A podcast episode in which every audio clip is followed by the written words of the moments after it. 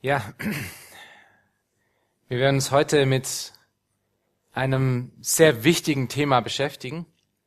Ähm, wie ihr schon dem, dem Blatt entnehmen könnt, ist der Titel der Predigt Ewiges Leben, ewige Freude.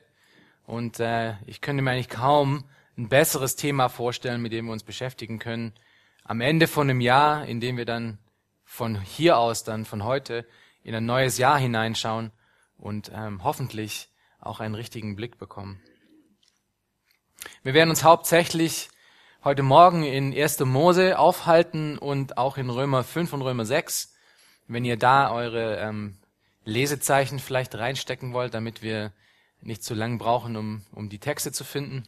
Wir werden aber viele andere Texte auch anschauen. Psalm 19, Vers 2 bis 5 und hört einfach mal zu, ihr braucht da nicht aufschlagen zu sagt Folgendes. Die Himmel erzählen die Herrlichkeit Gottes. Und die Ausdehnung verkündet seiner Hände Werk. Ein Tag berichtet es dem anderen und eine Nacht meldet der anderen die Kunde. Keine Rede und keine Worte, doch gehört wird ihre Stimme. Ihre Messschnur geht aus über die ganze Erde und ihre Sprache bis an das Ende des Erdkreises. Was sagt dieser Vers aus? Was sagt diese Bibelstelle aus? Sie sagt aus, dass, dass Gott seine Fingerabdrücke über die ganze Schöpfung verteilt hat. Die ganze Schöpfung spricht von der Tatsache, dass Gott existiert. Die Himmel erzählen die Herrlichkeit Gottes. In der Natur erahnen wir als Menschen Nämlich genau das. Und Paulus nimmt das als Argument, oder Gott nimmt das als Argument, um zu sagen, dass keiner von uns eine Entschuldigung hat, dass sie sagen können, ich habe nicht gewusst, dass es Gott gibt. Und wir lesen das in Römer 1, Vers 18 bis 20. Denn es wird geoffenbart Gottes Zorn vom Himmel her über alle Gottlosigkeit und Ungerechtigkeit der Menschen, welche die Wahrheit durch Ungerechtigkeit aufhalten, weil das von Gott Erkennbare unter ihnen offenbar ist, da Gott es ihnen offenbar gemacht hat. Denn sein unsichtbares Wesen, nämlich seine ewige Kraft und Gottheit, wird seit der Erschaffung der Welt an den Werken durch Nachdenken wahrgenommen, sodass keiner eine Entschuldigung hat. Keiner eine Entschuldigung. Gott ist eine Tatsache. Es gibt faktisch auf dieser Welt keine einzige Gesellschaft, die nicht ein Verständnis davon hat, dass es etwas über ihn gibt. Entweder eine unpersönliche Kraft oder einen persönlichen Gott oder ein Urprinzip. Aber jeder hat dieses Verständnis. Nun, wo kommt dieses Verständnis her? Von Menschen, die offensichtlich den Gott der Bibel nicht kennen. Wir haben es gerade hier gelesen in Römer 1. Durch Nachdenken von dem, was wir um uns herum sehen. Zum Beispiel haben sich die Menschen in der ganzen Menschengeschichte immer wieder mal die Himmelskörper angeschaut. Sie haben sich das Universum angeschaut und haben gesehen, wow, da ist etwas über uns, was unheimlich groß ist. Und man, wenn man das sieht als Mensch, sieht man sich so dermaßen klein, dass man wirklich dieses beklemmende Gefühl bekommt, da muss es noch etwas mehr geben als nur mich. Oder wir schauen uns uns als Menschen an, wenn wir die Komplexität von unserem Körper sehen und wie wir aufgebaut sind und wie wir funktionieren, müssen wir zu dem Schluss kommen, da muss es etwas geben, was das erstellt hat. Es ist eigentlich unmöglich, dass durch pure Zufall diese Komplexität erschaffen worden ist. Oder woher kommen Emotionen? Woher kommt Liebe? Woher kommt Treue? Woher kommen diese Dinge, die wir nicht messen können? Ein weiteres Anzeichen davon, dass es noch mehr gibt als das, als was wir um uns herum sehen, ist der Wunsch nach Ewigkeit. Diese Idee, diese Hoffnung nach ewigem Leben ist so alt, wie die Menschheit alt ist. Wiederum kenne ich keine Gesellschaft, die nicht so eine Idee hat, die nicht irgendwie ein Verständnis davon hat, dass es nach dem Tod irgendwas noch geben sollte. Es ist da, dieses beklemmende Gefühl. Und vielleicht kennt ihr das auch. Noch vielleicht vor eurer Errettung oder wenn ihr noch nicht im Glauben steht, vielleicht jetzt im Moment. Das ist dieses beklemmende Gefühl von, Es muss etwas mehr geben als das, was hier ist. Laut einer Umfrage, die ich gelesen habe auf tagesspiegel.de, ähm, glauben, man sagt alle Deutsche, 48 Prozent aller Deutschen glauben daran, dass es nach dem Leben, nach dem Tod noch ein Leben gibt. Dass es nach dem Tod noch etwas gibt. 48 Prozent aller Deutschen. Natürlich aller Deutschen, das ist so eine Sache, weil es wurde ja nicht jeder gefragt. Aber repräsentativ aller Deutschen glauben 48 Prozent daran, dass es nach dem Tod noch etwas gibt. Das ist sofern interessant, weil es eigentlich maximal drei Prozent Christen gibt in diesem Land. 48 Prozent glauben, dass es nach dem Tod noch was gibt, aber es gibt nur drei Prozent, die wirklich religiös sind. Weshalb kommt diese Idee in uns? Wieso, wieso haben wir diese Idee? Wieso haben wir dieses Verständnis, dieses Verlangen, diesen Wunsch nach Ewigkeit, dass mit diesem Leben noch nicht alles vorbei sein kann? Nun, es kommt daher, weil Gott es in uns gepflanzt hat. In Prediger 3, Vers 11 berichtet der Schreiber Folgendes. Er, und er spricht hier von Gott, er hat alles vortrefflich gemacht zu seiner Zeit, auch die Ewigkeit hat er in ihr Herz gelegt.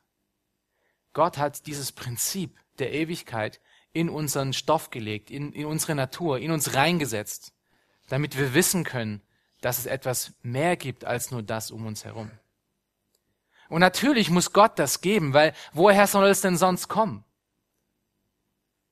Wenn ihr mir kurz erlaubt, dieses Gehirnjogging mitzumachen, denkt einmal daran, wenn es wirklich wahr wäre, dass wir als Menschen wirklich nur limitiert sind, dass es keine Ewigkeit gibt, dass wir wirklich alles, was wir kennen und alles, was jeder Mensch jemals kannte und äh, was diese Schöpfung jemals kannte, ist nur Endlichkeit.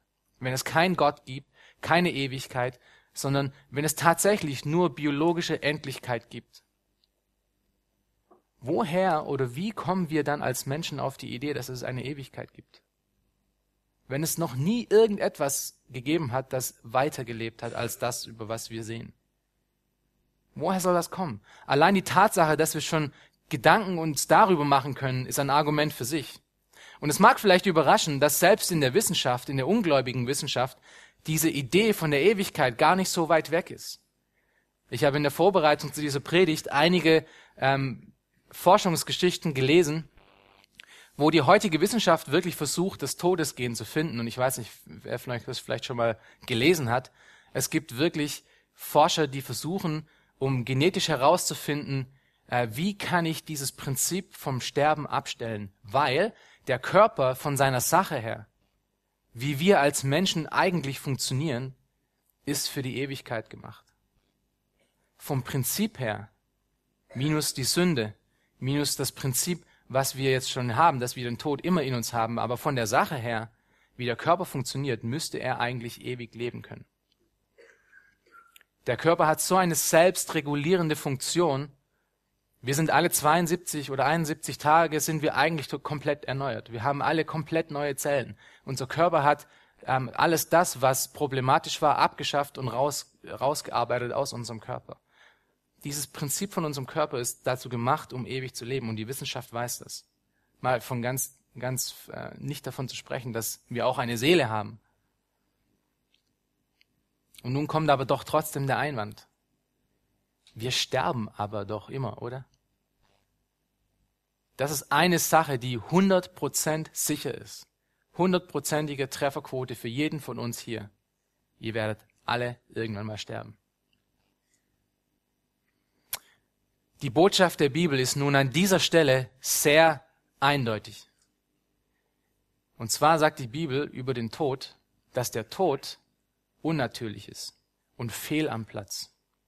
Und wir wissen das. Wer schon mal mit einem toten Menschen in einem Raum war, weiß, das ist nicht natürlich. Hier ist etwas total daneben. Genau betrachtet sagt die Bibel über den Tod, dass es nur eine Zwischenstation ist zwischen dem Hier und dem, was danach kommt. Denn jeder Mensch, und hört mir gut zu, jeder Mensch ist ein ewiges Wesen. Jeder Mensch ist geboren, um ewig zu leben. Und wir werden das gleich weiter anschauen. Eins meiner Lieblings, absoluten Lieblingszitate spricht genau über das. Und das ist von C.S. Lewis und er hat folgendermaßen geschrieben. Es ist kaum für uns möglich, zu oft oder zu tief über die Herrlichkeit unseres Nachbarn nachzudenken. Es ist eine ernste Sache, um in einer Gesellschaft möglicher Götter und Göttinnen zu leben, und das ist mit kleinem G. Es ist ernst, sich daran zu erinnern, dass die langweiligste und uninteressanteste Person, mit der sie sich unterhalten, vielleicht eines Tages ein Wesen sein könnte, das, wenn man es jetzt sehen würde, man stark versucht wäre, es anzubeten. Oder sonst so ein Gräuel und eine Korruption, die sie, wenn überhaupt, nur in einem Albtraum treffen würden. Den ganzen Tag lang sind wir zu einem gewissen Grad dabei, einander in die eine oder in diese andere Richtung zu helfen. Es ist im Lichte dieser überwältigenden Möglichkeiten. Es ist mit der Ehrfurcht und der Umsicht, dass wir allen unseren Umgang miteinander, alle Freundschaften, alle Liebesbeziehungen, alles Spielen, alle Politik dementsprechend führen.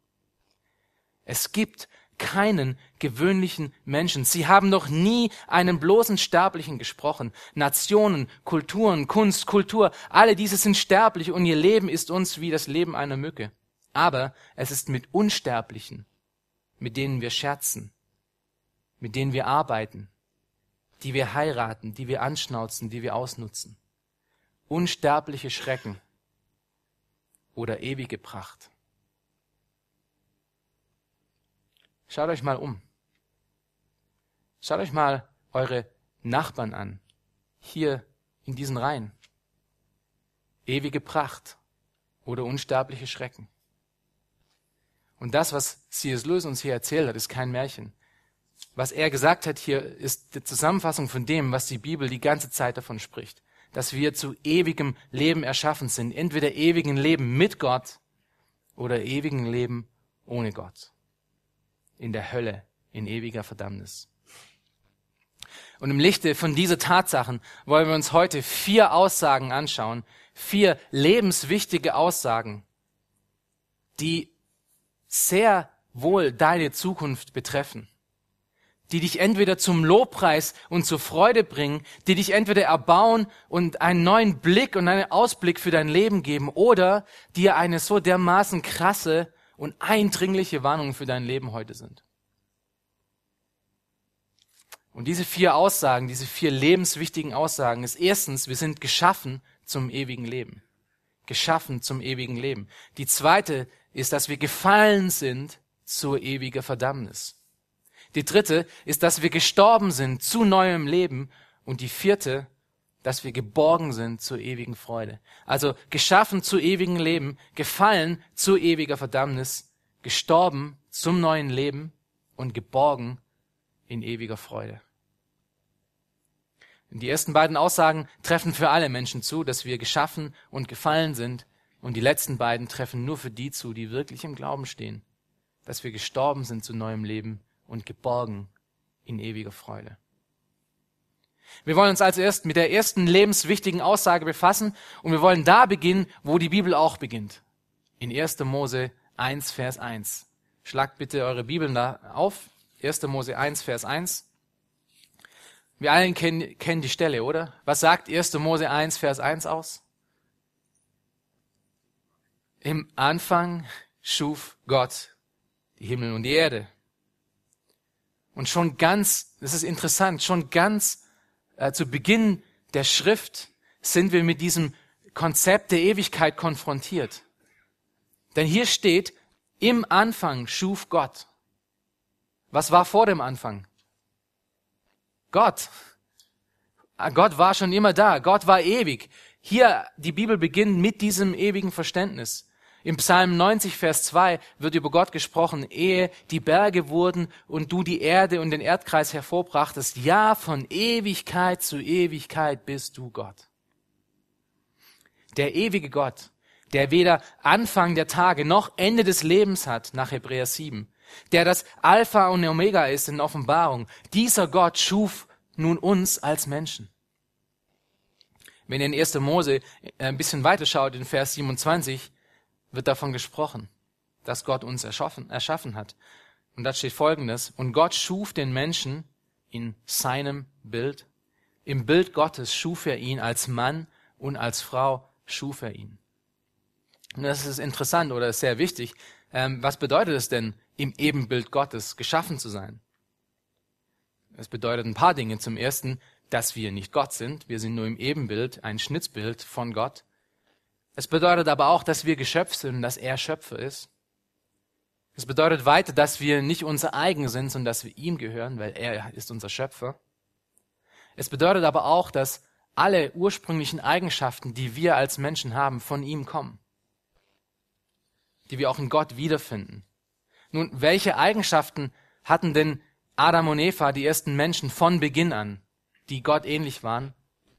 Alle, die wir heute auch haben, minus zwei. Was glaubt ihr, sind diese zwei Eigenschaften, die wir heute haben, die Adam und Eva nicht hatten? Die erste ist Sündhaftigkeit. Und die zweite ist Sterblichkeit. Adam und Eva waren weder sündhaft noch sterblich. Und das sind Eigenschaften unserer heutigen Natur, die jeder Mensch hat. Aber alle anderen Eigenschaften hatten Adam und Eva auch, nur perfekt und ohne Fehl und ohne Sünde. Adam und Eva wurden zum ewigen Leben erschaffen. Und wir können das darin sehen, dass der Tod erst in 1. Mose 3 in die Welt kommt. Wir können das in 1. Mose 3 nachlesen und in Römer 5. Somit waren die ersten Menschen angedacht, ewig mit und durch und für und in Gott zu leben für alle Ewigkeit. Das war der Urzustand. Aber Adam und Eva leben heute ja nicht mehr, oder? Was ist also geschehen? Wie ist es dazu gekommen, dass dieser Urzustand zum ewigen Leben nun aufgehört hat?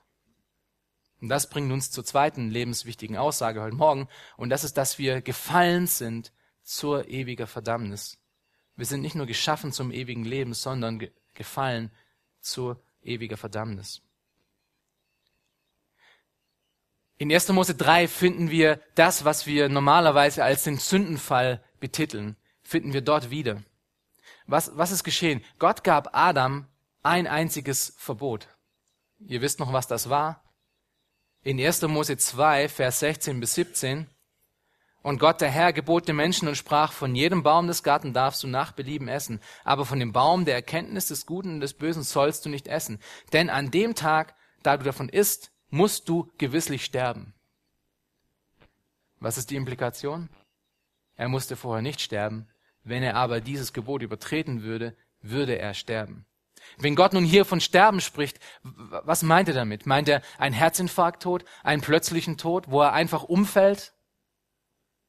Nein, wir wissen, dass als Adam dann wirklich gesündigt hatte, er nicht sofort gestorben ist. Also von was spricht Gott hier, wenn er von Sterben spricht? Gott spricht hier vom ewigen Tod, von diesem Prinzip Sterben, was jetzt in die Welt kommt und was auch Adam und Eva äh, überkommen wird. Was war das Resultat dieser Sünde? Endlich Freiheit? Ja, heutzutage gibt es auch genügend Menschen, die sich erhoffen und erwünschen, von diesem ganzen Prinzip Gott frei zu sein, endlich Freiheit zu haben, endlich meine eigene Sache zu machen, so wie Adam und Eva, endlich meinen eigenen Weg zu gehen. Ich möchte ja nicht unter irgendeinem Gott sein oder irgendjemand, der, der mir irgendetwas sagt. Ich bin mein eigener Herr. Das ist doch Freiheit, oder? Wie Adam und Eva zu leben, endlich ohne Gott, endlich meinen eigenen Weg zu gehen. Das ist doch das Credo der Menschen heutzutage. Das war das Credo von auch mir gewesen und von allen Menschen, die jemals zum Glauben gekommen sind. Ich bin mein eigener Herr und ich kümmere mich nicht darum, dass mir irgendjemand etwas sagt. Bringt das Freiheit? 1. Mose 3, 22 bis 24. Und Gott, der Herr, sprach, siehe, der Mensch ist geworden wie unser einer, indem er erkennt, was gut und böse ist. Nun aber, dass er nur nicht seine Hand ausstrecke und auch vom Baum des Lebens nehme und esse und ewig lebe, so schickte ihn Gott, der Herr, aus dem Garten Eden, damit er den Erdboden bearbeite, von dem er genommen war. Und er vertrieb den Menschen und ließ östlich vom Garten Eden die Cherubim lagern und die Flamme des blitzenden Schwertes, um den Weg zum Baum des Lebens zu bewachen. Was tat Gott? Gott trennte die Menschen. Gott trennte die Menschen von dem einzigen, zu was sie eigentlich erschaffen wurden. Und das ist Beziehung mit ihm. Und das brachte Tod. Wir wurden in Adam zum ewigen Leben erschaffen. Wir sind aber in unseren Ungehorsam in Adam, in unserer Rebellion gegen Gott in Adam, in ewige Trennung von Gott gefallen. Das ist das Problem der Menschheit. Wir sind ewig, ewiglich getrennt von Gott in unserem ungläubigen Zustand.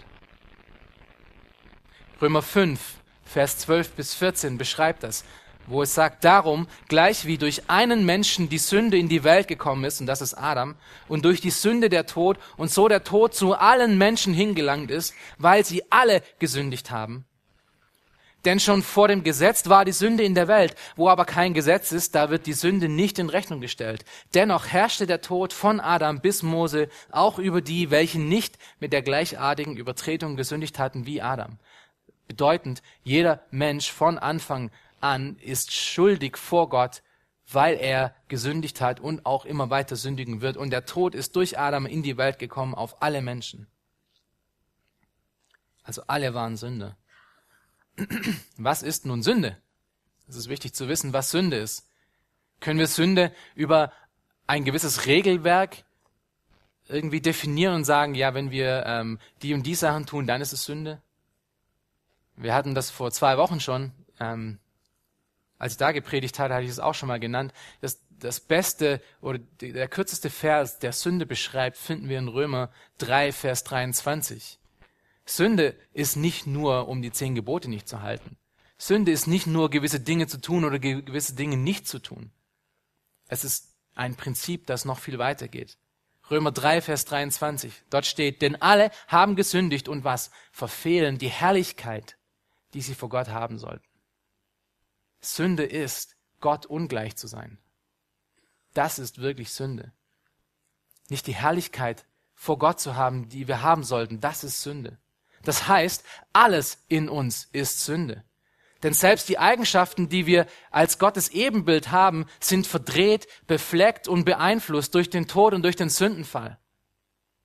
Und so sagt Paulus zu den Ephesern in Epheser 2, Vers 1, und auch euch, die ihr tot wart durch Übertretungen und Sünden.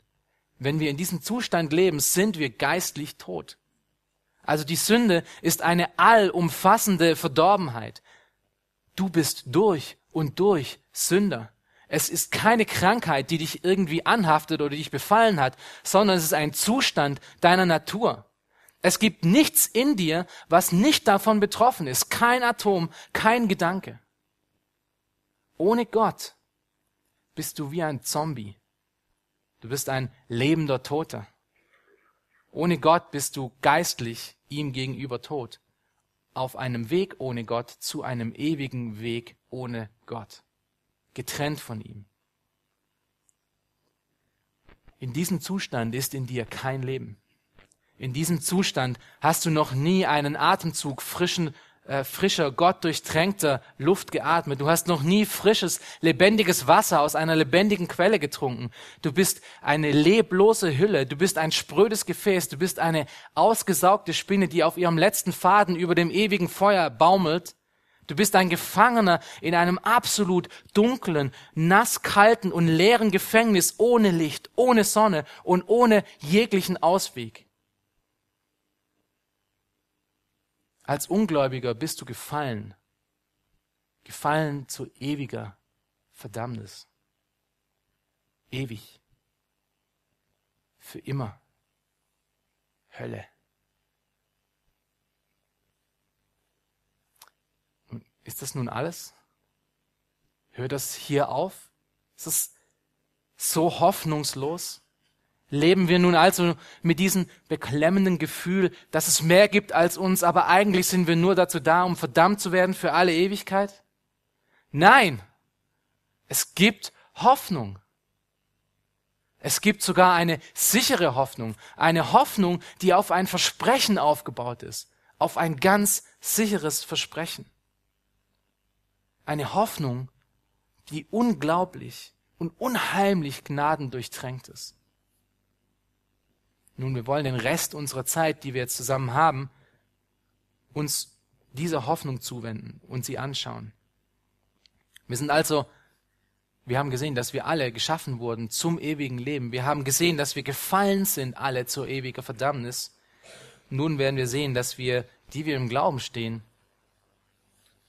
gestorben sind zu neuem Leben.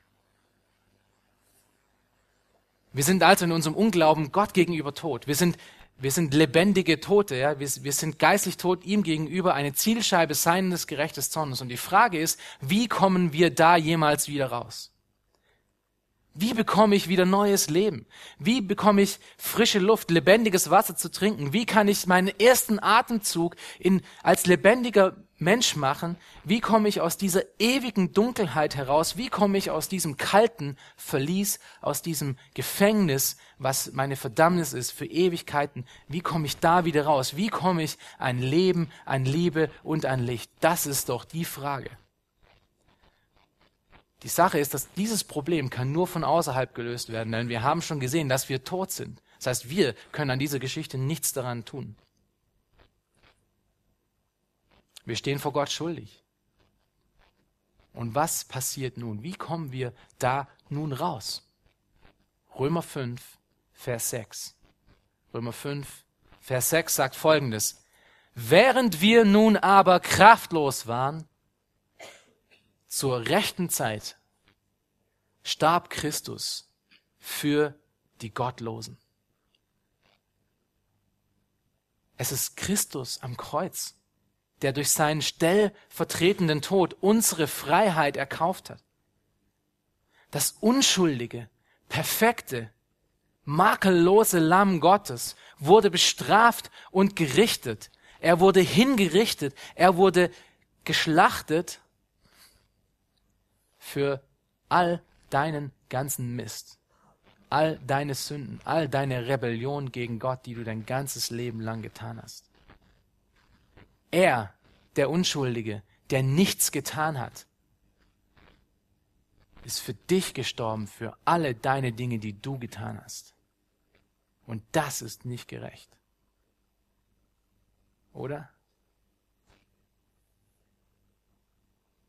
Gott nimmt alle deine Sünden, deine ganze Sündhaftigkeit in der Vergangenheit, in der Gegenwart und in der Zukunft und legt sie auf Christus. Rechnet sie ihm an. Denn nur so kann Gott dich gerecht, gerecht richten, ohne dass du für immer seinem ewigen Zorn ausgesetzt bist. Nun durch den stellvertretenden Tod am Kreuz von Jesus werden wir bekleidet mit Jesu Schuldlosigkeit. Es, es, findet ein Austausch statt. Unsere, unsere Sündhaftigkeit wird Christus zugerechnet und seine Heiligkeit und seine Sündlosigkeit wird uns zugerechnet, so dass wenn Gott uns anschaut, er uns schuldlos und sündlos sieht. Heute. Gott rechnet ihm unsere Sünde an. Wir stehen nun also vor Gott schuldlos. Es gibt keine Anklage mehr gegen uns. Wir sind frei, wenn wir im Glauben stehen. Es gibt nun aber in dieser ganzen Geschichte mehr als nur ein Freispruch. Es findet mehr als nur ein gerichtlicher Freispruch statt. Und wir lesen das in Römer 6, Verse 5 bis 9. Römer 6, Verse 5 bis 9. Denn wenn wir mit ihm eins gemacht sind und ihm gleich geworden sind in seinem Tod, so werden wir ihm auch in der Auferstehung gleich sein. Wir wissen ja dieses, dass unser alter Mensch mitgekreuzigt worden ist, damit der Leib der Sünde außer Wirksamkeit gesetzt sei, so dass wir der Sünde nicht mehr dienen. Denn wer gestorben ist, der ist von der Sünde frei gesprochen. Wenn wir aber mit Christus gestorben sind, so glauben wir, dass wir auch mit ihm leben werden, da wir wissen, dass Christus aus den Toten auferweckt nicht mehr stirbt. Der Tod herrscht nicht mehr über ihn. Jesus ist gestorben und zu neuem Leben auferstanden. In ihm sind wir nun unserer alten Natur gestorben und zu einer neuen Natur auferstanden. Zu einem neuen Leben, zu einem ewigen Leben. Jesu Tod am Kreuz gibt uns noch mehr als Vergebung. Gott spricht uns frei von aller Schuld und gibt uns etwas, was wir bis zu diesem Zeitpunkt noch nie hatten. Und das ist Leben. Und zwar Leben im Überfluss. Johannes 10, Vers 10. Jesus spricht, ich bin gekommen, damit sie das Leben haben und es im Überfluss haben. Du willst endlich mal leben?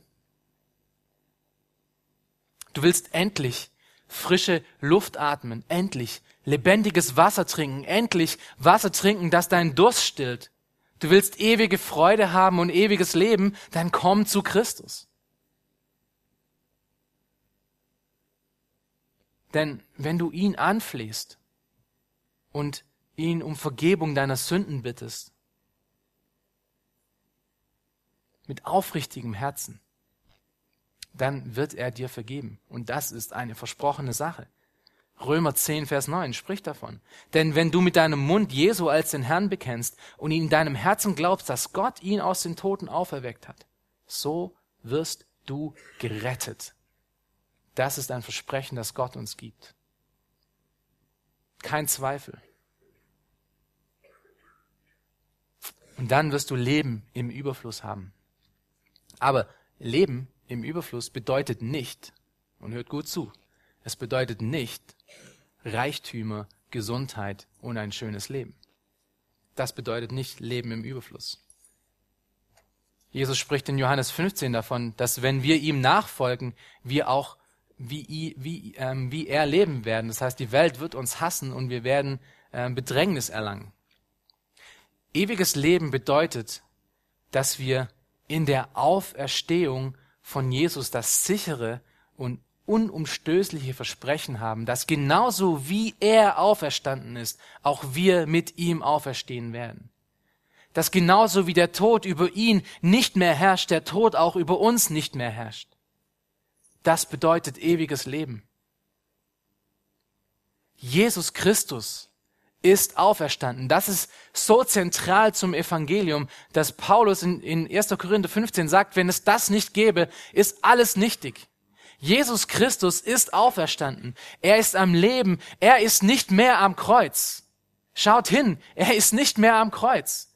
Schaut in das Grab. Er ist nicht mehr im Grab. Jesus lebt. Jesus lebt, er lebt, er ist am Leben. In 1. Korinther 15 sagt Paulus in vollem Jubel, der Tod ist verschlungen in Sieg. Tod, wo ist dein Stachel? Totenreich, wo ist dein Sieg? Christus ist derjenige, der gesiegt hat. Er ist auferstanden zu wahrem und ewigem Leben. Und wenn wir nun in ihm sind, wird dieses Zelt, unser Körper, einmal abgebrochen werden, aber wir werden uns nicht hinlegen zu ewiger Verdammnis, sondern wir werden uns hinlegen, um aufzuerstehen zu ewigem Leben. In ewigem Licht. Das ist das Versprechen der Auferstehung. Und deshalb ist die Auferstehung Jesu Christi so ein zentrales Thema in der ganzen Schrift. Lest mal das Neue Testament durch. Ja, da seht ihr immer wieder, dass wenn, äh, wenn die Apostel das Evangelium geteilt hatten, ganz viele Leute noch ziemlich weit zugehört hatten, bis zu diesem Punkt gab von Jesus Christus ist auferstanden, dann hatten sich alle daran gestoßen. Die Auferstehung Jesu Christi ist so zentral in allem, was wir tun. Und das Leben, das wir durch den Glauben jetzt in ihn haben, werden wir für alle Ewigkeiten haben. Also, wir sind geschaffen zu ewigem Leben. Wir sind gefallen zu ewiger Verdammnis. Wir sind gestorben und auferstanden zu neuem Leben. Und viertens, wenn das nun wahr ist, sind wir geborgen zu ewiger Freude. In Galater 2, Vers 20 ähm, spricht Paulus davon und sagt, ich bin mit Christus gekreuzigt und nun lebe ich, aber nicht mehr ich selbst, sondern Christus lebt in mir. Ich bin nicht mehr am Leben, ich bin mit ihm gestorben und ich bin auferstanden und Christus lebt nun in mir. Ich gehöre mir nicht selbst, sondern ihm. Ich bin ihm gestorben und mit ihm bin ich am Leben. Ich bin teuer erkauft worden. Ich gehöre nun ihm. Und du kannst dich natürlich jetzt fragen heute Morgen, weshalb ist denn das so wichtig? Nun, diese Wahrheit von, dass wir in Christus sind, ist so zentral im Neuen Testament, dass sie fast in jedem Buch vorkommt. Wenn wir uns diese Phrase in ihm mal anschauen, finden wir es mindestens 55 Mal wiederholt oder in Christus finden wir über 100 Mal wiederholt und so weiter. Lest mal den Kolosserbrief durch. Wie oft spricht Paulus davon, dass wir in ihm sind?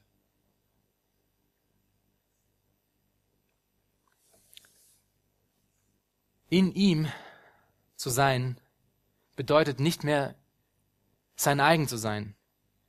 Es bedeutet in seiner Herrlichkeit zu stehen und das hat ganz praktische Auswirkungen für unser Leben.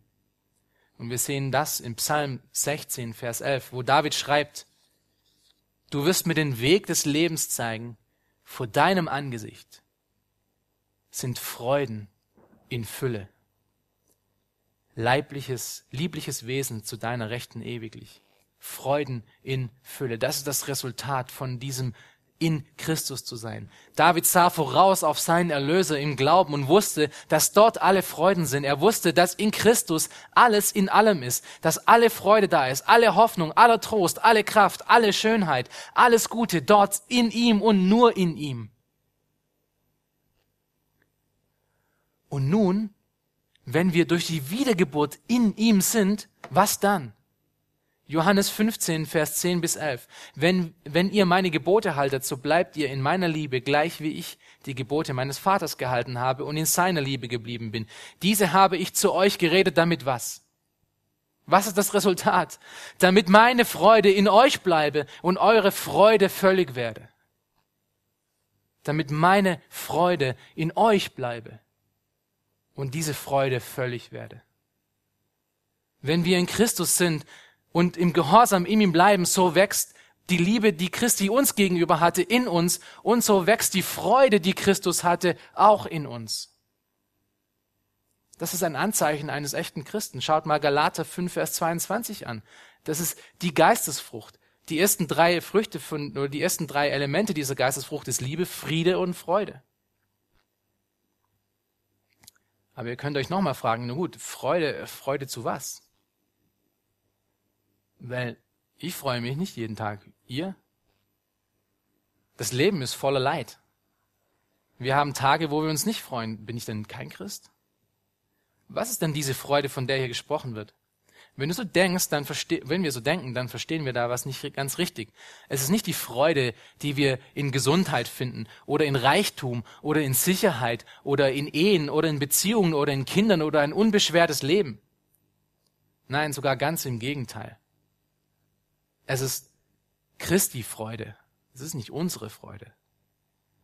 Es ist die Freude zu wissen, dass wir in Christus vergeben sind und zum ewigen Leben auferstanden werden. Diese Freude kann dann uns keiner nehmen. Und als Christus ans Kreuz gegangen ist, ging er dorthin, weil er die Freude der Zukunft sah. Mit ihm zu sein, bei Gott zu sein, das ist die Freude Christi. Keine Krankheit, kein Umstand, kein Leid, keine Verfolgung, keine Arbeitslosigkeit, keine, kein Single-Dasein, kein Teufel oder sonst irgendwas in dieser Schöpfung kann uns von dieser Freude trennen. Es ist eine Freude, die trotz aller Umstände da ist. Wir mögen auf dieser Welt alles verlieren. Aber diese Freude, diese sichere Freude kann uns niemand nehmen. Und ihr könnt schon erahnen, dass dies sehr praktische und wichtige Auswirkungen hat. Schlagt einmal Hebräer Kapitel 11 auf wo wir die großen Glaubensvorbilder sehen. Allesamt errettet, allesamt vergeben, allesamt in Christus, allesamt in ihm. Und schaut euch einmal an, was diesen Menschen, die so in Freude leben, was ihnen alles im Leben geschah. Hebräer 11, Verse 32 bis 40. Und wir lesen dies zusammen. Und was soll ich noch sagen? Die Zeit würde mir ja fehlen, wenn ich erzählen wollte von Gideon und Barak und Simson und Jephthah und David und Samuel und den Propheten, die durch Glauben Königreiche bezwangen, Gerechtigkeit wirkten, Verheißungen erlangten, die Rachen der Löwen verstopften, sie haben die Gewalt des Feuers ausgelöscht, sind der Schärfe des Schwertes entkommen, sie sind aus Schwachheit zu Kraft gekommen, sind stark geworden im Kampf, haben die Heere der Fremden in die Flucht gejagt. Frauen erhielten ihre Toten durch Auferstehung wieder, andere aber ließen sich martern und nahmen die Befreiung nicht an, um eine bessere Auferstehung zu erlangen. Und andere erfuhren Spott und Geißelung, dazu Ketten und Gefängnis. Sie wurden gesteinigt, zersägt, versucht, sie erlitten den Tod durch das Schwert, sie zogen umher in Schafspelzen und Ziegesfällen, erlitten Mangel, Bedrückung, Misshandlung. Sie, deren die Welt nicht wert war, irrten umher in Wüsten und Gebirgen, in Höhlen und Löchern der Erde. Und all diese, obgleich sie durch den Glauben ein gutes Zeugnis empfingen, haben das Verheißene nicht erlangt weil Gott für uns etwas Besseres vorhergesehen hat, damit sie nicht ohne uns vollendet würden. Sie alle haben gelitten und das Versprochene nicht erlangt. Was sagen wir dazu? Ein schlechter Deal? Hat Gott ihnen was Versprochenen da nicht gegeben? Haben sie ihr ganzes Leben lang in Freude gelebt für umsonst? Schaut euch die Verse vorher an.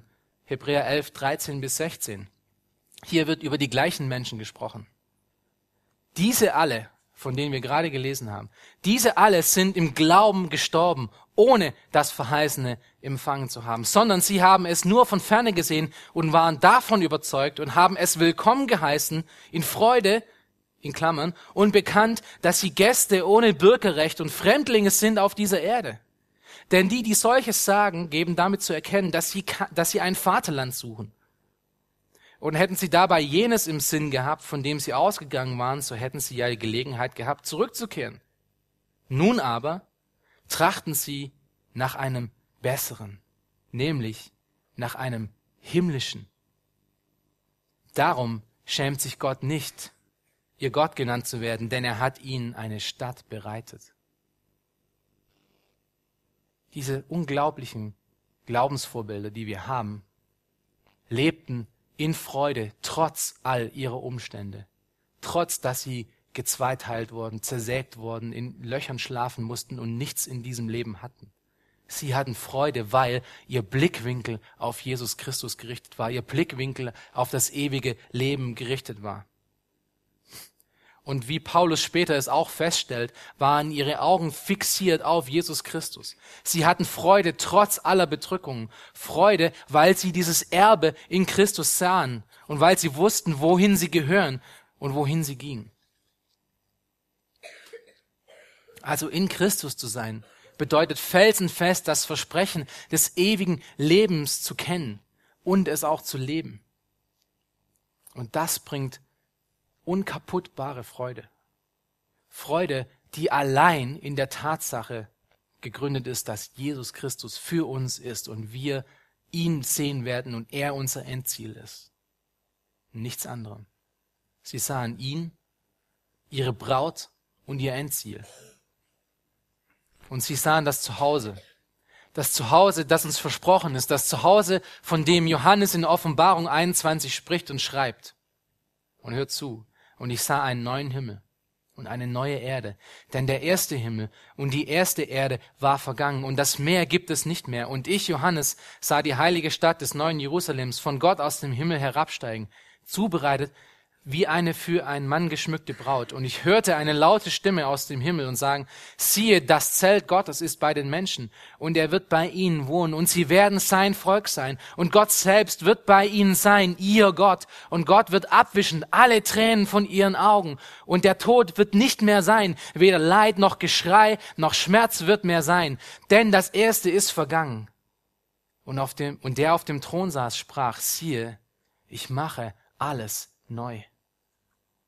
Und er sprach zu mir, schreibe, denn diese Worte sind wahrhaftig und gewiss. Und er sprach zu mir, es ist geschehen. Ich bin das Alpha und das Omega, der Anfang und das Ende. Ich will dem Dürstenden geben aus der Quelle des Wassers des Lebens umsonst.